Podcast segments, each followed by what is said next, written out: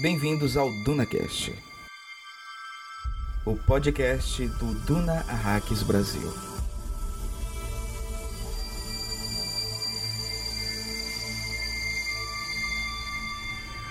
O que sustentou Lady Jéssica no momento de sua aprovação? Pense com cuidado neste provérbio das Bene Gesserit, e talvez você entenda. Qualquer estrada, se seguida exatamente até o seu fim, leva exatamente a lugar nenhum. Escale a montanha só um pouquinho, para verificar se é mesmo uma montanha. Do topo, não se vê a montanha.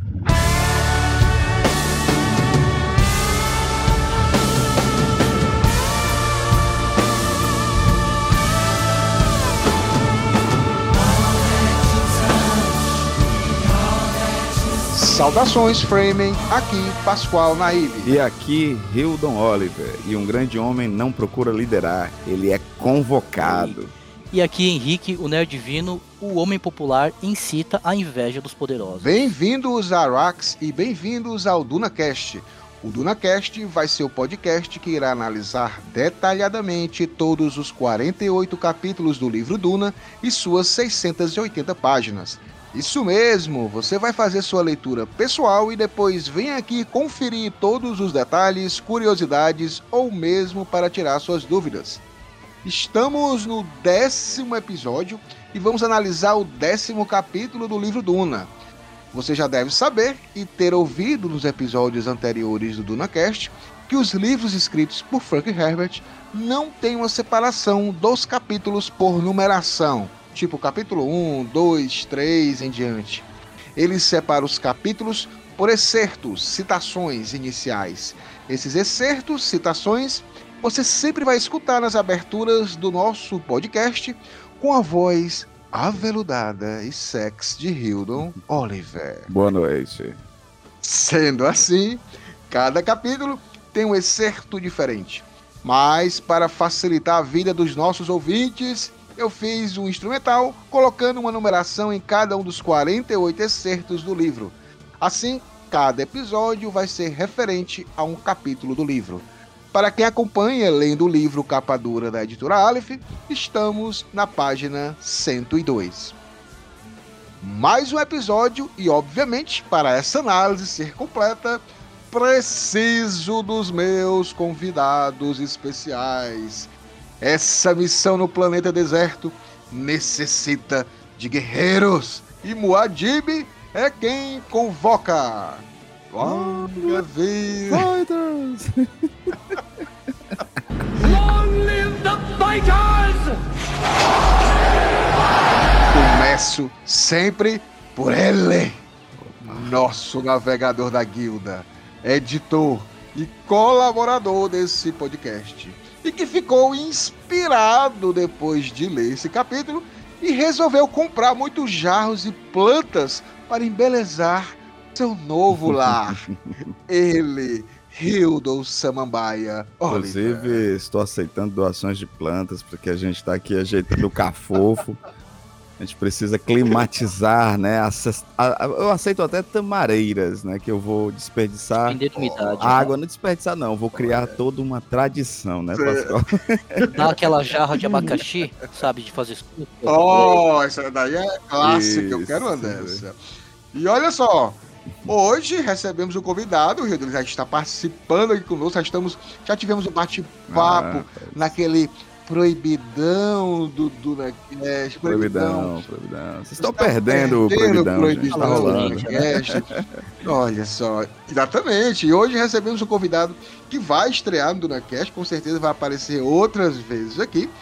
Segundo É. a bio dele, Hildo, lá no Instagram, ele é Robert Mentati, psicohistoriador, Lord Sif, músico, fotógrafo, mágico, ama crianças, livros, cachorros, além de fazer leituras coletivas no seu perfil do Instagram, onde eu conheci, se chama Nerd Divino. Ele, Henrique Gouveia, seja muito bem-vindo, Henrique. Maravilha, eu que agradeço pelo convite, fiquei muito contente. Descobri vocês recentemente, não sei em que areia de Arrax eu estava enterrado, que não os conhecia ainda. E fiquei muito contente quando descobri que realmente tinham pessoas que falavam de forma séria e muito engajada de Duna para trazer para um público cada vez maior. Isso me deixou muito contente, principalmente do convite, fiquei muito feliz, gente. Muito obrigado mesmo. Cara, eu quero só falar mais um pouquinho com o Henrique, Rildo. Porque Caramba. o Henrique, ele é, Rildo, igual, igual, ele era igual a mim. Ele era um menino Paul no castelo de Caladan, sem ter ninguém com quem brincar, sem ter ninguém com quem falar sobre Duna. Meu ele Deus. é um apaixonado por Duna também. Ele é um apaixonado igual a gente com relação ao filme do David Lynch de 84, né? O Henrique conheceu Duna por ele, Exatamente, não foi? Um homem que respeita as tradições, Olha aí. né? Né, cara? Que essa galera nova aí que não sabe, rapaz, vocês precisam respeitar as tradições. Eu tô falando para você, que eu sei que você ouve nas sombras escondido. Ou, Beijo pra sua alma. Ouve, na, ouve no, no áudio acelerado. Não faça isso, né, Rio? É, não faça isso, não faça isso. Mas, Henrique, fala um pouquinho aí, só como tu conheceu o, o, o, filme, quem te indicou. É legal a história do, do Henrique com relação a isso. Tem um padrasto que ele, na época, trabalhava com. envolvido com direção de cinema e tudo, e quando ele casou com minha mãe, ele tinha um acervo muito grande de filmes. E eu sempre fui um leitor muito assíduo de fantasia, ficção científica. Que eu massa, lembro que em 96, saudoso uhum. ano de 96, onde já tinha longos 12 anos, um menino realmente sozinho, solitário em Caladan. E ele comentou comigo, cara, você gosta muito de ficção científica, eu vou te apresentar um filme que você realmente nunca viu, nem leu nada sobre. E era o Duna, do Lynch. E realmente eu lembro quando eu assisti, falei, nossa, cara, que loucura de filme. Eu achei incrível, sim. Eu tenho um carinho enorme, gigante para esse filme, porque foi ele que realmente abriu as portas de Arrakis para mim, de Duna. Eu achei incrível, gostei muito. Embora tenha achado a, uhum. a primeira vista, assim, um pouco estranho, porque era realmente totalmente diverso do que eu consumia.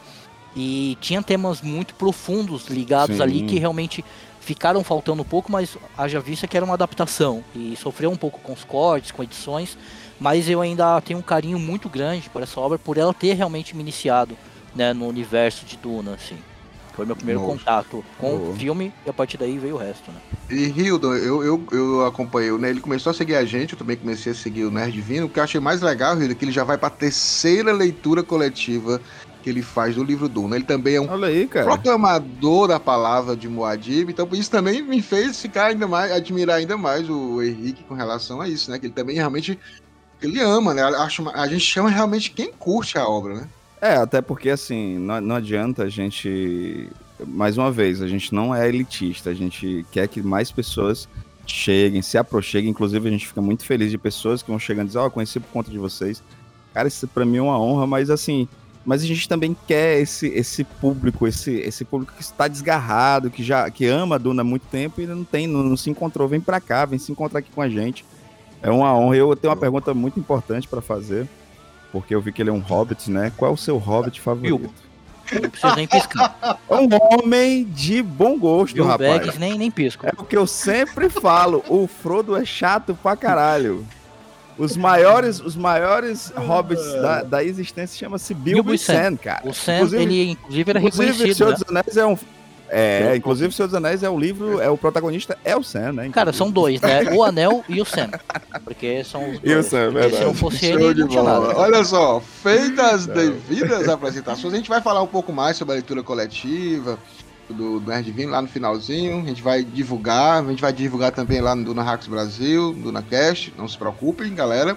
Eu vou aparecer por lá de gaiato também, claro, onde, tiver, onde tem leitura coletiva. Ah, a gente vai vou. por lá para dar uma aparecer lá.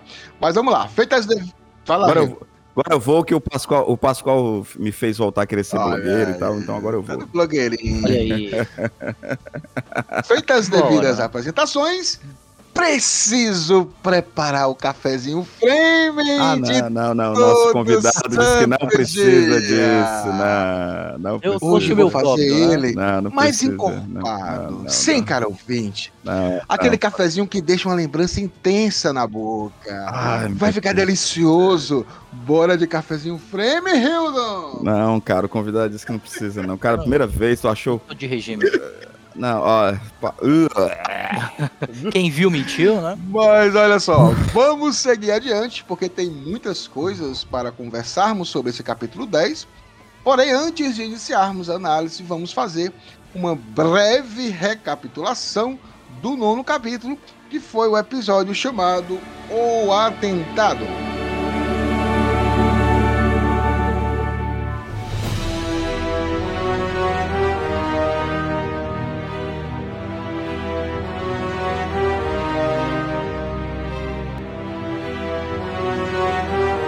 Grande Rio do Grande Henrique, nesse capítulo 9, a gente teve aquela. Tentaram matar o menino Paul. Tentaram matar a criança, o inocente, o menino Paul. O menino Paul que fingiu dormir, enganou a mamãe, enganou o doutor, estava doido para sair pelo castelo para descobrir as novidades, né? Para ver o que, é que estava acontecendo. E aí, quando ele. Eu acho que isso, Hildo, é maldição de mãe. Não é, Hildo? Pode Quando a ser, mãe fala.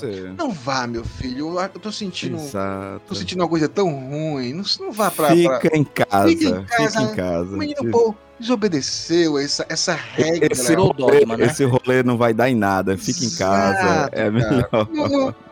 O dogma, o dogma da mãe. Então ele desobedeceu isso e foi o quê? Castigado. Quando ele estava tentando fugir do quarto, aparece lá o caçador, buscador, uma arma que é controlada, é como se fosse um, um- bem mal comparado, né? Um- um- alguém controlando um drone, né? Só que no caso Isso. é uma arma minúscula que entra pela carne da pessoa e vai destruindo todos os órgãos internos até chegar em alguma coisa que possa matar de vez, né? Então essa Você gosta da versão do filme, Pascoal? Eu gostei, cara. Eu gostei, inclu... tá eu gostei Também mais gostei. dessa do que a do, do Lynch, porque o essa do, do Villeneuve ele fez toda a questão das casas Uhum. e de naves serem é, remeterem ao reino animal. É, Eu adoro, a- então- adoro o equipamento que o Lynch criou, cara. Adoro. O Lynch não, que o, Não, o Villeneuve, o Villeneuve, na verdade. É, exato. Eu, eu, Eu, eu, eu, amo do, do. Lynch, mas o do Villeneuve é porque eu, eu curti o lance de que ele realmente, como você falou, é, a tecnologia ela precisou dar um passo atrás, se adaptar. Se os computadores são humanos hoje em dia, nada mais justo de que o maquinário, né, que as naves, tudo que é tecnológico também, ele acabe criando um vislumbre pra- Emulando, né? Emu- pronto, a palavra é essa, emulando algo da Isso. fauna, algo que a gente conhece, até para tirar a- o tecno-orgânico da, da mente das pessoas, né? Exatamente. Ah, perfeito, Henrique. A gente vê, a gente vê ornitópteros, né? Que é a semelhança de, de quê mesmo, meu Deus? De. É, libelo. Libelo, né? Faltou a, é a palavra, exatamente. E aí, Henrique, Aqui no céu a gente chama de manemago. não é magro, é verdade. E aí, grande Henrique, nesse, nesse capítulo 9, né? A gente vê essa questão, né? A gente vê que os treinamentos que o Paul recebeu de todo mundo finalmente fez valer a pena, né? O rapaz, ele consegue. Privilegiado. privilegiado, ele consegue é, escapar. é, ao mesmo tempo, ele salva a Shadow Mapes, né? Que aparece lá para dar um recado para ele. Shadow Mapes não gostou muito de estar em dívida de água com o menino Paul, né? Ela Foi ágil, né? É. Trocou na hora. na hora, né? Já falou lá, olha, não quero ficar em dívida com você, não. Não é algo que eu queira. Com a sua mãe, tudo bem, que ela é a escolhida, mas você ainda é um fedelho, né? Ainda, ainda é um meninozinho a crescer. Não quero essa, esse peso d'água comigo, não. E a gente termina assim, né? É, ele conseguindo. No filme é muito bem retratado também, né? Eu acho muito legal visualmente também. Como ele, ele fica atrás daquelas projeções holográficas lá no filme, né? E o, o buscador, ele, ele, como ele é controlado por alguém, o cara que está controlando, ele tem uma visão muito distorcida do que está acontecendo. Então ele vai pelo movimento. Não é a questão de visual. Ele não tá vendo ali a sala direitinho, não. Ele tem tá tudo distorcido para ele. É um campo distorcido. Mas ele sabe, né? O, essa máquina sabe quando tem movimento. E quando tem movimento, ela vai parte para cima. E a gente vê o menino Paul salvando a Shadow Mapes. E aí a gente ainda continua. Esses, esses capítulos aqui, eles são interligados, né? Eles vão, vão saindo de um capítulo para o outro. É, do, uma- do uma- do mesmo acontecimento, né? São meio- vários acontecimentos que vão acontecendo. E a gente tem essa finalização com o Paul, né? Querendo saber onde é que a mãe dele estava. Agora ele quer ver a mãe, Hildon. Agora, né? Depois de sofrer. depois Agora, de- exato. Depois de Onde sofrer o um filho chora e a mãe não vê, né? Exatamente. Então, Eu, ouvinte que sou do podcast, durante a discussão de vocês, da vez passada, eu tenho uma opinião parecida com a do Hildon, porque eu acho que o Yue sabia sim do atentado, da forma, porque no capítulo 5, inclusive, logo quando ele chega, no capítulo que começa com o nome do Yue, muito bem organizado Ah, pelo. Naib, cara, que foi o que me salvou, inclusive, com os índices. Quando ele chega, que ele começa a conversar, ele fala pro Luffy, Ah. ó, hoje você vai ficar feliz que não vai ter treinamento, vai ter um tempo mais com seu pai. Ele é o último professor que acaba visitando o Paul na pré-mudança para Arrax, né? E aí, quando ele vai à mesa, ele fala, cara, eu trouxe um, um bibliofilme para você ver e tudo. E quando ele vai à mesa, em forma de L, ele comenta, que pena. Ele tá tão bem desenvolvido, ganhou corpo e tudo, e fala, que perda. Só que ele fala, eu tenho que. Mas ele fala, apesar disso, eu tenho que ser fiel à minha promessa, eu tenho que ser fiel à minha esposa. Então ele. Cara, eu acredito que ele estava muito bem ciente. Talvez não da Uhum. forma a ser executado, mas quando ele se lamenta por isso, eu acho que o bichão já falou, cara, infelizmente eu lavo minhas mãos, aí. porque a minha olha escolha aí. é a minha Uh, esposa, sabe? Achei bom. Não, eu até ia, ia até falar que. Então vocês acham que o excepcional romântico Dr. Yue, ele colocou Ai, um. dentro, rem- um- um- ele colocou um remédio, um sonífero. Pro menino Paul morrer tranquilamente sem dor, é isso? É, também é essa situação? É o gato de Schrödinger, né, cara? Tá vivo, tá morto ao mesmo tempo. É. Acho que ele deu ali que nem ele faz com. O- não vou dar spoiler pro pessoal ainda Sim. que não leu ou não assistiu, mas ele vai usar um recurso semelhante que ele vai dar uma chance no fim das coisas, né? Que ele fala, cara, você vai morrer, mas vou te dar uma coisinha que vai te ajudar aqui mais pra frente, então usa isso. Só que ele. Porque, apesar de tudo, ele não era uma má pessoa. Esse é o problema, né? Que eu acho que isso que é uma das coisas muito legais em Duna. É, essa, É, essa- não é tão. Nessa parte especificamente, assim, não é tão maniqueísta na Sim. parte dos bastidores. Diferente dos Harkonnen, os Atreides logo de cara, que é muito maniqueísta, o que é Harkonnen é mal, o Atreides é bom. Depois, mais pra frente, quando chegam os Fremen, começam a surgir as pessoas cinza, Isso. porque não é nem pra um lado nem pro outro e tudo, principalmente depois do surgimento do Muad'Dib, que já é bem mais cinza do que Sim. realmente aquela questão do puramente bom. Mas nessa parte, ele não é realmente um vilão, ele é um cara cometido pela... Ele fez uma escolha. Sim, Eu sim. também, eu também E- concordo, eu também concordo. Ele, ele é o cara eu que acho que fodam-se ele age. Exato. Acho que ele acabou depois. Ele falou, cara, eu vou fazer minha parte, mas se não der errado, ó, É. ó, coloquei ali, aí é com vocês, não é mais comigo, gente. Beleza. Essa é a minha profissão, sabe? Não podia me entregar. Então acho que, apesar de saber, ele deu uma tiradinha de mão. Show de bola. Concordo, ótima, concordo. ótima oportunidade. Tenho que falar mais nada, porque se cham- Pronto. chamou o Yue de escroto, eu tô. Finalizada a nossa recapitulação, precisamos passar para nosso quadro semanal de informações sobre o universo de Duna. Notícias do Império.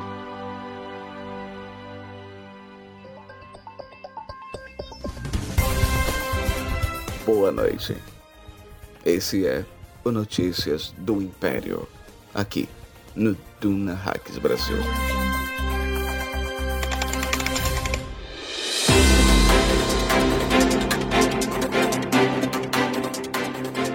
Grande Hildon, grande Henrique. A gente começa aqui o Notícias do Império com algumas notícias, assim, não tão ainda confirmadas, mas eu estou apostando, né? Aposta de que a gente vai ter um teaser ou um trailer de Duna Parte 2 no dia 25 de abril. Próxima semana, praticamente já, né? É, próxima Vulgo semana. terça-feira. Exatamente, lá no CinemaCon 2023, porque a Warner Bros, né, que, que é uma patrocinadora do filme, ela vai estar com um painel comemorando 100 anos da magia do cinema e fará uma apresentação especial destacando sua próxima lista de lançamentos. Então, o CinemaCon, que é o maior e mais importante encontro da indústria cinematográfica mundial, é, com certeza vai ter alguma coisa lá de Duna. Eu acho que dia 25 é muito provável. Obviamente não vamos ter essas imagens de forma oficial, vai demorar um pouquinho mais para sair, talvez algumas semanas para sair. Mas alguém sempre Sim. deve estar, um infiltrado nosso lá, deve estar por lá, um frame, um valoroso frame, deve conseguir o teaser, alguma coisa. Como a gente conseguiu da última vez, viu, galera? Da última vez a gente conseguiu o teaser, não com a qualidade tão legal, mas conseguimos. Criamos um grupo no WhatsApp Olha só aí. para divulgar esse teaser. E aí todo mundo. Era, era assim, porque se colocasse no Twitter no Instagram, derrubava, né? Não, não pode, era, é, a gente podia até perder a conta. Então a gente faz essas coisas que eu sei que não é tão legal, mas é legal para quem é fã de Duna. Só para é... você que é fã de Duna, a gente faz isso. Né? Só pro nosso sítio. Planos dentro de planos. Plano dentro de planos. Para vocês a gente se arrisca. Mas a gente vai ver se consegue mais coisas mais na frente, ok? Mas olha só, Rildo, antes a gente passar aí pro quadro de pitadas de melange, que as pessoas curtem demais, né? Essas dicas culturais que os nossos convidados, você, uhum. coloca aqui pra, pra gente. Eu queria falar Boa. um pouquinho também do Catarse. Temos mais um apoiador no Catarse. Rafael de Campos está nos ajudando, está agora participando no Catarse. Ele é um navegador da guilda. Começou esse mês, Rafael. Opa! Muitíssimo obrigado. Rafael, brigadão, cara. Brigadão, brigadão mesmo. E todo mundo que apoia, que acredita no trabalho da gente. Sabe que esse trabalho é um trabalho de formiguinha mesmo, de, de, de apresentar uma, uma, uma, pessoa, apresentar outra. E eu acho essas ações incríveis, né? De que se você puder e, e tiver com a grana, ah, sabe, um pouquinho mesmo você ajuda o seu gerador de conteúdo favorito, né? Toda semana a gente tá ali ralando, gravação. Eu tô na correria, como o Pascoal tava, eh, já sabe muito bem, na correria, mas o nosso, o, o nosso compromisso aqui não falta, não pode faltar, né, Perfeito. né, Pascoal? Não, e, essa, e essas ajudas, Gildo, a gente tendo ajuda, a ideia. A, como eu queria traduzir tanta coisa que tem de Duna aí, de vídeo e tudo, uh, né, fica complicado a gente só. É, é, muito. Como você falou, existe uma demanda de tempo, existe uma demanda de pesquisa e de grana, né? Porque a gente tem que arranjar pessoa para fazer, para editar. Então é, é importante Isso. sempre essa, essa ajuda. Fique, comprar o material, às vezes o material da gringa para poder traduzir. É, não né? fique à vontade, nós temos várias, vários tipos de, de assinaturas aqui do DunaCast que você pode participar. A gente começa com cinco reais por mês, por mês, tá, pessoal? Então vocês podem nos ajudar por cinco reais. A gente, seu nome vai estar no mural de apoiadores, vai ter postagens quinzenais. Se você apoiar com 10 reais, você também vai ter o seu nome no mural de apoiadores, mas aí já vai ter acesso a um grupo exclusivo do WhatsApp que é o único grupo que tem Hildon Oliver, né? Opa! Você pode nos ajudar com 20 reais, se tornando assim uma Benegest, e aí você também vai ter é, o seu nome no mural, vai ter acesso ao grupo exclusivo do, do Nacast no WhatsApp, vai ter seu nome citado aqui em episódios aqui do DunaCast. Se quiser ser mais ousado e ser um frame com 30 reais por mês também, a gente agradece. Você vai ter acesso ao grupo exclusivo, seu nome no mural, nome citado nos agradecimentos aqui do episódio do DunaCast, além de um áudio de até dois minutos anexado nesse quadro aqui, Notícia do Império. Se você quiser ser mais ousado ainda, o Fedaikin, um lutador especial do Muad'Dib, você vai estar seu nome no mural, vai ter acesso ao grupo do WhatsApp, seu nome vai ser citado. E esse nível, Hildon, faz hum. com que o Fedaikin venha participar do Notícias do Império. A gente vai bater um papo Boa. com essa pessoa aqui, no, nesse frame aqui. Então, mais uma vez, agradecer. Tô com saudade, tô com saudade de bater papo. Venham, venham, venham.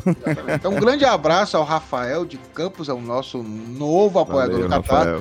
Um grande abraço também para o Hudson, que está nos apoiando, para o Fernando, Sar... Fernando Sarmento, Fernando, sempre junto. Juliana Almeida e Rogério Assis. Juliana. Tá? Então, Rogério, um abraço, meu querido. Então, muitíssimo obrigado. Olha só, Rilo, a gente finalizada aqui essas novidades, né? Esses apoios que é sempre importante. Vamos passar para pitadas de melange. As pessoas querem Opa. saber o que você vai indicar. Depois a gente, claro, passa para o nosso convidado, Henrique, para saber qual é a. O que é que ele vai falar para nós. Vamos lá, Galihiro, começa com você. Cara, rapidinho eu vou indicar aqui, e, e foi engraçado que eu tinha comprado esse quadrinho já tem um tempo, aí eu fui ler recentemente, que é um quadrinho da Sarah Anderson, que eu adoro o trabalho dela na, naquele A Luca dos Gatos.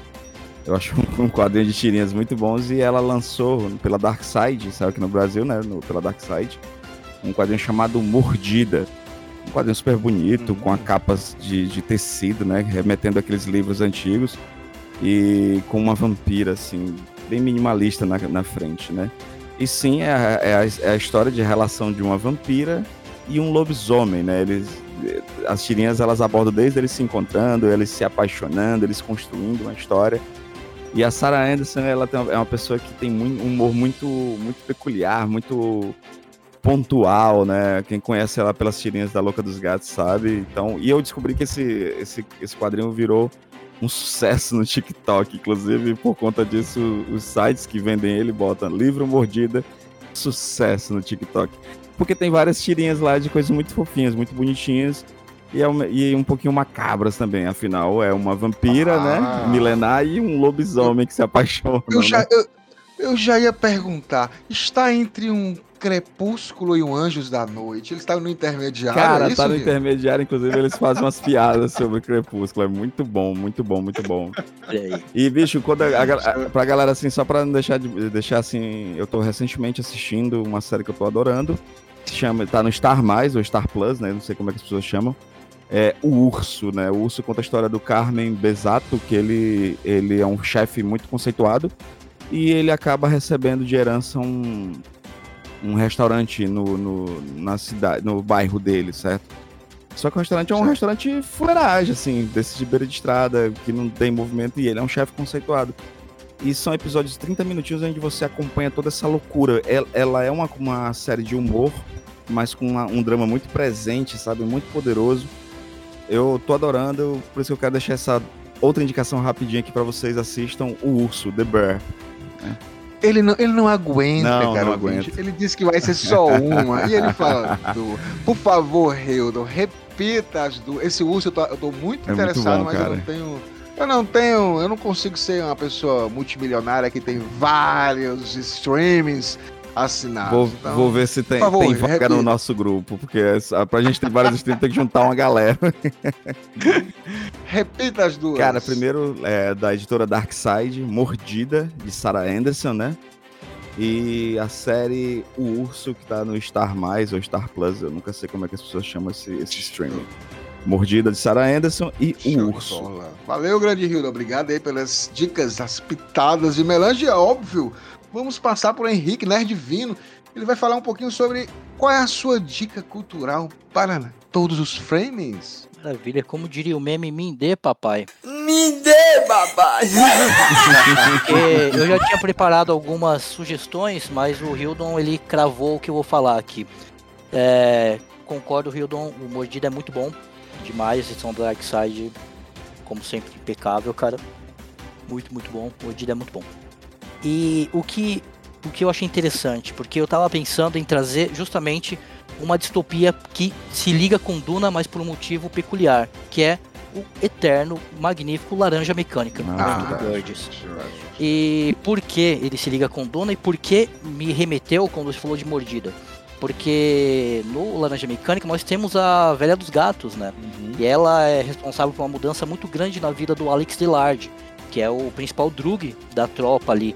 Então, uma distopia que eu acho que ela cai muito bem para esse momento, assim como para grande parte da história a distopia dentro da ficção científica, ela sempre mostra ali o que a gente pode vir a ser, né? E as distopias elas sempre são muito próximas da nossa realidade. Então, essa onda de violência crescente, essa questão da juventude um pouco mais desgarrada, é, seguindo valores muito perigosos e praticamente assim desprezando o seu próximo, é, levam a uma série de reflexões e de discussões, né? E o Laranja Mecânica ele é muito assertivo nisso quando ele toca em questão da perda do livre-arbítrio, com a questão do projeto que é seguido de lei lá, que é o projeto Ludovico, onde o Alex vai ser submetido a um projeto para poder encurtar a pena dele na prisão, por ele ter justamente é, matado a velha dos gatos, dentro, a mulher dos gatos, na verdade, dentro da, do filme e da obra do Anthony Burgess. E por que, que eu faço o link entre essas três obras? Duna, a Velha dos Gatos é por causa da Louca dos Gatos, que o Rildon destacou aqui. Mas por que eu trago aqui Laranja Mecânica vinculada a Duna? Porque ambos possuem uma linguagem muito própria.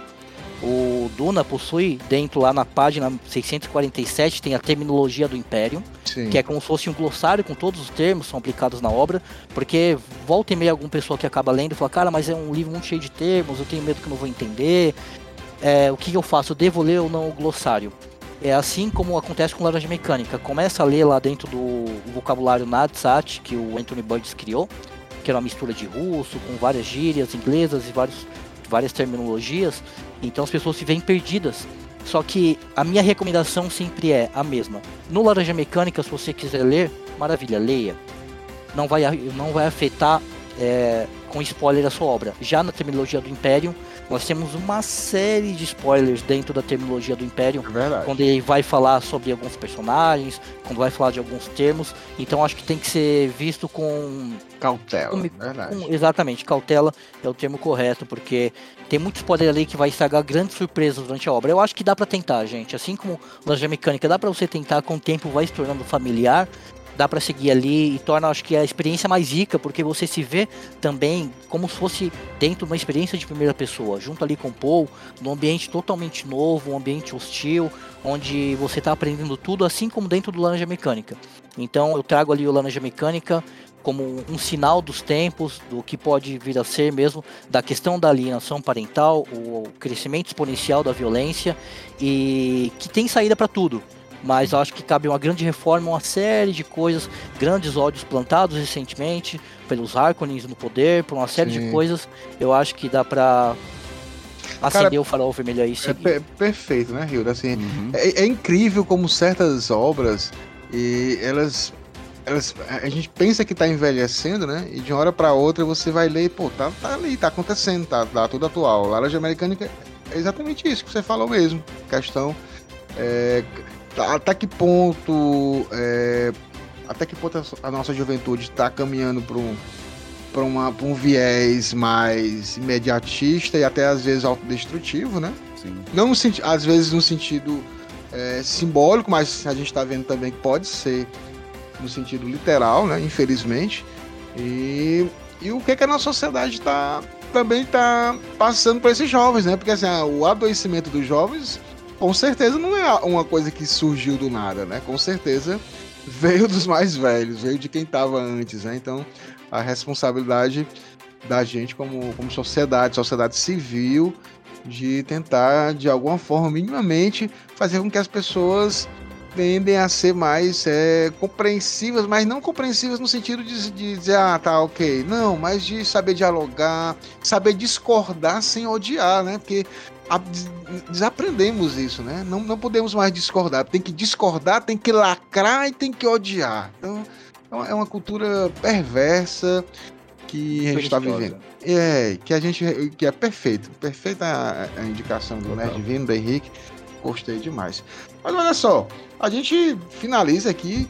Por favor, Henrique, só mais uma vez, é, repita a sua, a sua indicação. Laranja Mecânica do Anthony Burgess, tanto o livro quanto a excelente Perfeito. adaptação do Stanley Kubrick. Perfeito, perfeito. Pode, o filme também é magnífico. Essas dicas interessantíssimas, já deu vontade de assistir novamente Laranja Mecânica? Vamos para a análise do capítulo 10 do livro Duna, chamado A Sala dos Sortilégios.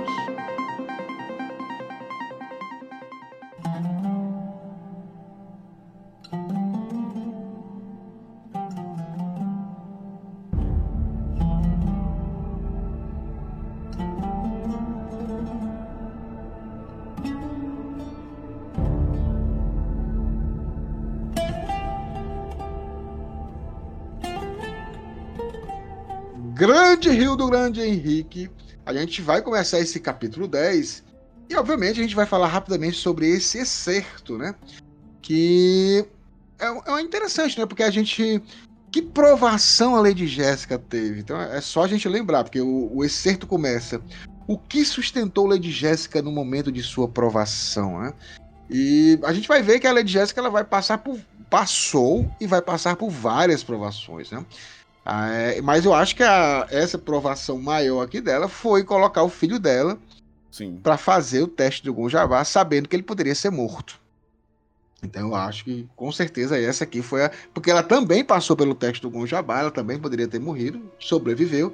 Então ela sabia muito bem é, de que forma o filho dela iria. Não, eu até eu acho que o pavor maior dela, sabendo como o teste é complicado e difícil, ela sabe também o quanto ela foi de contra a, a ordem das Bene Gesserit. Então, ao, ao mesmo tempo vinha o, o pavor de assim, ok, se no, comigo Sim. foi, foi complicado e eu quase não sobrevivi, a madre vai botar pra voar as bandas em cima do meu filho, porque eu, eu fui contra tudo que elas queriam. Eu criei algo que não estava programado, eu saí do programa, sabe? Isso, Então, o, pavor dela grande, assim, que às vezes as pessoas nem, nem, nem percebem, isso. é porque ela achava que a madre ia matar o filho dela e tava, não tinha o que fazer. É a madre, ela é a mulher que ensinou tudo a ela e tantas outras, E né? dois detalhes, acho bem importantes aí. É, no livro, e no, um pro livro e um pro filme. No livro, é, quando a própria madre fala, cara, nós não costumamos fazer teste com, com crianças do sexo masculino. Então você já vai ver que tem uma dificuldade aumentada, que ela fica surpresa pelo quanto o Paul acaba suportando. E no filme, que é uma cena que ficou muito emblemática, é quando a Lady Jessica tá do lado de fora aguardando que ela segura a mão em contração de dor. Relembrando do que ela passou, né? No tempo do teste dela.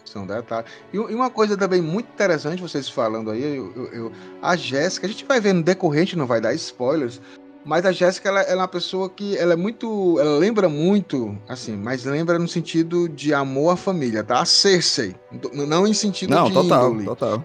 mas é, a, a Cersei de Game of Thrones, ela é, Leoa, né? é, ela é aquela que vai leoa, aquela que vai de- defender o, o seu filho. E ela também, ela não coloca, ela não arrisca é, se não for necessário, tá? Porque às vezes, muita gente pode pensar, cara, como é que uma mãe, ela é desnaturada, botou o menino para um teste que poderia morrer. Na realidade, a gente lê os capítulos e a gente sabia já que a reverenda Madre sabia do plano dos Harkonnen, já estava falando que para o pai nada. Então eu acho que aquele teste do Gonjabá era o salvo-conduto dela e do Paul para as Bene. Gesserit salvar, para salvá-los. total. Ela queria confirmar se valia a pena Exatamente. continuar insistindo no plano delas. Ele foi É, um não, carimbo, é, né? é, assim, até Exatamente. pelo esse pavor dela, e ela sabe que é como se fosse o, o último caminho, de assim, olha, eu fiz isso, fui contra, deu ruim aqui, então eu vou ter que colocar ele à prova para que elas realmente acreditem no potencial do Paul. Eu acredito no Paul, eu acredito no meu filho. Isso. Mas isso na cabeça dela tem muito da mãe, né? Da mãe que é protetora, da mãe que, que crê Ah. no, na- no potencial máximo do filho. Exatamente. Mas até onde é, é o querer da mãe, o pensar da mãe, o desejo da mãe e até onde é o plano das Bene Gesserit, Porque, assim, né? Cumprida com a ordem. que A gente vai ver bastante nisso aqui no Exatamente. capítulo 10, A gente- inclusive. Onde ela consegue conciliar a ordem e querer Exatamente. E a, gente não, e a gente vê aqui que a- ela, como sendo uma Bene Gesserit, com certeza ela iria ter algum tipo de proteção. né? Com certeza as Bene Gesserit, só se fosse parte do plano das Bene Gesserit, como a gente acha que foi parte do plano das Bene Gesserit, a Wanda, a Wanda do Toyuei, ser levada pelos Harkonnen, né? que, que elas não iam deixar isso de graça. Então aqui também tem toda essa questão de não é que é uma mãe desnaturada, não, era o salvo-conduto dela, ela ia salvar o filho dela se ele passasse no teste do Gonjabá. Então era algo necessário. E aqui, no excerto, aí nós estamos no excerto ainda, é, fala assim, né? Pense com cuidado nesse provérbio das Bene Gesserit. Qualquer estrada, se seguida exatamente até seu fim, leva exatamente a lugar nenhum. Escale a montanha só um pouquinho para verificar se é mesmo uma montanha. Do topo não se vê a montanha. Vocês querem comentar alguma coisa aqui sobre esse excerto inicial, Hildo e Henrique? Eu gostaria, ainda puxando pro primeiro capítulo, é uma coisa que a Reverenda Madre, que eu acho bem interessante no livro, no filme não dá pra tocar nesse assunto, porque senão demandaria muita explicação e tempo de tela não teria como conciliar. Mas quando ela tá indo embora, porque quando ela volta, a Jéssica entra na sala, vê que o Paul tá vivo, ela fica tranquila e tal, mas recomposta, aí ela pergunta pra Jéssica, meu, você alguma vez parou de me odiar? E ela fala, cara, eu amo você e odeio na mesma medida. E, É. e depois você vê que a, a Reverenda Madre ela fala, cara, vocês vão se preparar que tempos difíceis estão vindo. Ela até fala, pô, gostaria de estar no seu lugar. Aí você vê que tem aquela proteção de mãe, É. dela ser rígida e dura, Isso. austera, né, isso. com a Jéssica, fala, mas eu não posso. E você Não. vê que a despedida Ela dela. tá desesperada até porque vai chegar, né? Ela, ela, ela apresenta. sabe de tudo que tá por vir. De todos os planos, dentro de planos, dentro de planos. E quando ela vai embora, que fala que a visão que mais desconcerta é ver que ela tá com o olho cheio de lágrima. Então você vê verdade. que ela tá sabendo o peso esmagador que o rolo compressor que vai passar sobre os Atreides e a Jéssica e o Paul no meio. Porque a partir do momento que ela carimba ali o Paul como um cara que aguentou mais que todo mundo, ela fala, cara, esse cara é nosso também. Eu também tenho que defender esse moleque. E tem uma cena que eu acho muito elegante no filme, a sutileza dela. Quando ela tá discutindo com o Barão sobre o plano do que vai fazer, quem que vai atacar, quem que vai fazer, ela fala, cara, mas a mãe e o menino são nossos. não toque Isso. neles. E ele fala, não, tranquilo, eu não vou fazer nada, então é a minha palavra. E ela fala, e ela podia ter dito ali que ele era um iniciado nas artes, só que ela deixa subentendido. Ela fala, maravilha, então toque que eles são nossos. Então, o fato, ela podia ter acabado ali com o pessoal, porque no filme, isso fica muito claro que só quem é amordaçada é a Jéssica. E isso faz total diferença para a continuidade da história do filme. E o Paul não. Porque ela poderia ter soltado ali pro, pro Barão. Cara, mas toma cuidado com o Paul, porque ele foi treinado na nossa doutrina. É. E ela não deixou falar, maravilha então. Porque ela certamente falou, é que nem o Dr. Yue também. Eu vou dar uma chance, mas eu vou tirar. Agora é com vocês. Então acho legal essas questões de você ter o seu plano, mas você também acreditar na capacidade das pessoas, sabe? E essa questão do, É. do- desse acerto, eu acho que é- ele vem muito de encontro a uma coisa que meu pai falava, que eu sempre achei interessante. Que eu acho que quando você tá dentro de um problema, você não consegue ver a dimensão dele e você não tem. Que nessa questão, quando você sobe na montanha, você ela não é mais uma montanha. Você não vê mais ela em si ali. E ele falava, cara, você tem um problema, você tem uma solução? Não, então você não tem um problema. Você tem a solução? Tenho. Então você não tem um problema. Então acho que vem de encontro a isso, sabe? A questão de você estar tão inserido na treta gigantesca que, cara, vai nadando e vai junto com a corrente. É o que o nosso Duque está, né? O Duque está aí dentro de um, de um planos, dentro de planos, ele tem um plano dele, que está dentro de outro plano, dos Harkonnen, que está dentro de outro plano do Imperador. Então as pessoas estão vendo os seus planos, estão vendo as suas estradas, né? Foi muito pontual o que tu disse, porque o, o Yue, né? Ele é um cara que. Ele sabe que ele não pode contar com os Harkonnen. Ele sabe que ele precisa desconfiar de tudo. Só que ele, ele continua como um. Sabe aquela. Você bota aquelas. Aquelas viseiras no, no, no cavalo para o cavalo não olhar para o lado? Não, ele vai reto. Diferentemente da madre, né? E isso prova o quanto a, a- sabe, as Bene Gesserit, elas estão preparadas, estão preparadas há muito tempo. Elas estão nesse jogo, jogando esse jogo dos tronos, fazendo alusão até o Game of Thrones, ao, às Crônicas de Gelo e Fogo. Bebeu pouco, né? Elas estão jogando. É, cara, elas, elas estão jogando esse jogo há, há milênios, sabe? E elas Isso. sabem que ela- em quem elas podem confiar e quem não podem, sabe? E, e isso pra mim é primordial quando ela não joga essa informação. Porque ela diz assim: olha, ok, ele, ele está jogando comigo, mas será que ele tá mesmo? Será que eu posso confiar? Óbvio que eu não posso confiar. Então Sim. vamos, vamos passar meias verdades, né?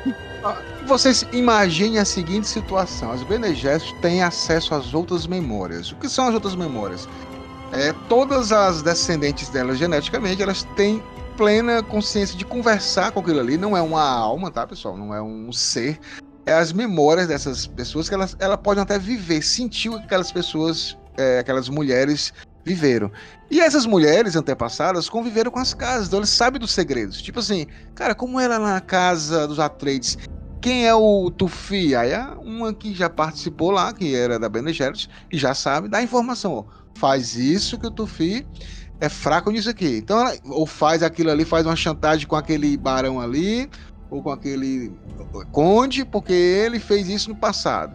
Então é um chat GPT, né? Um chat da inteligência artificial, só que das outras memórias. Ela faz uma pergunta e tem uma resposta sobre aquilo ali. Então, realmente, elas têm todo uma, uma- uma- um conhecimento que ninguém imagina que elas têm, né? Mas vamos continuar aqui no capítulo, que, como eu falei, esse capítulo aqui, é, ele está ocorrendo ao mesmo tempo em que o atentado contra o Paul está acontecendo, né?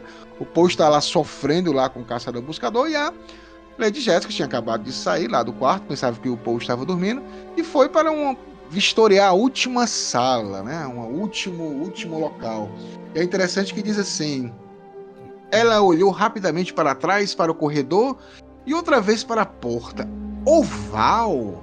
Se admirou. Que formato estranho para a porta de uma casa.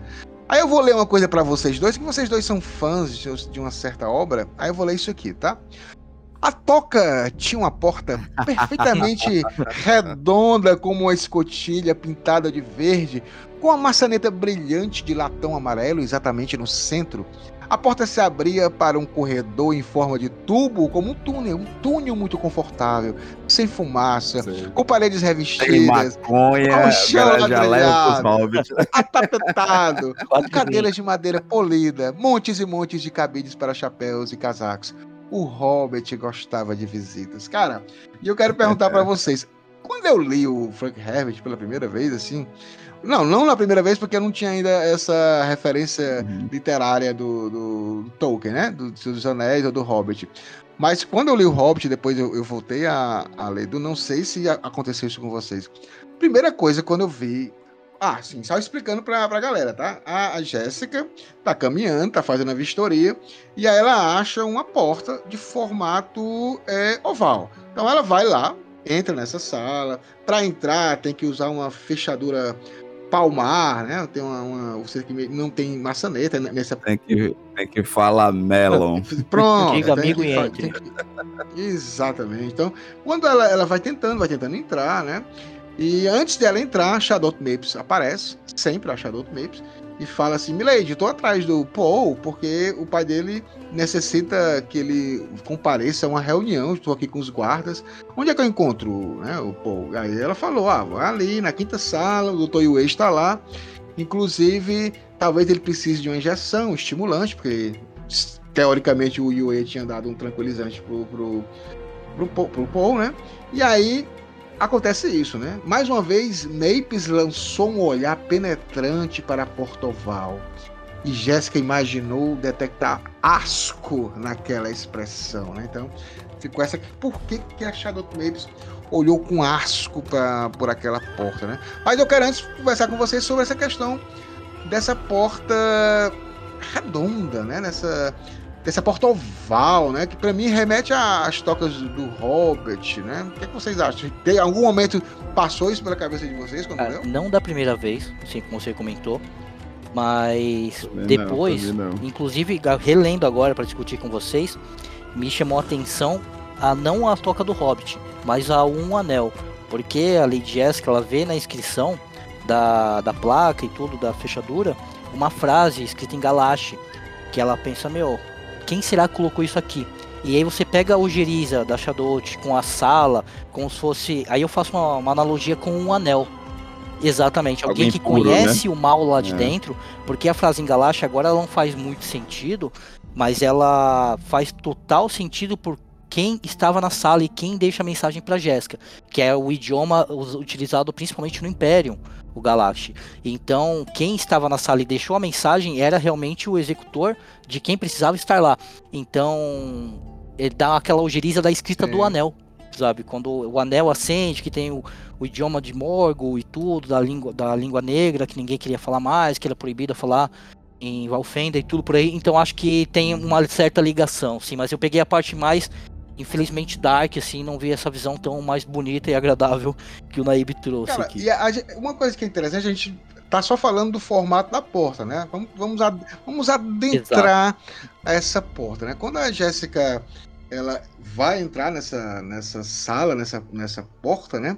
Ela se dá de cara novamente com uma outra porta, né? Como se fosse outra porta tinha uma roda como maçaneta. Me lembra muito também submarinos que tem aquela porta redonda, aquela Escotilha, né? por- aquela a escotilha de um submarino. Submarino Escotilha, e né? Lost, né? Escotilha, falou escotilha, pensei em Lost. É verdade.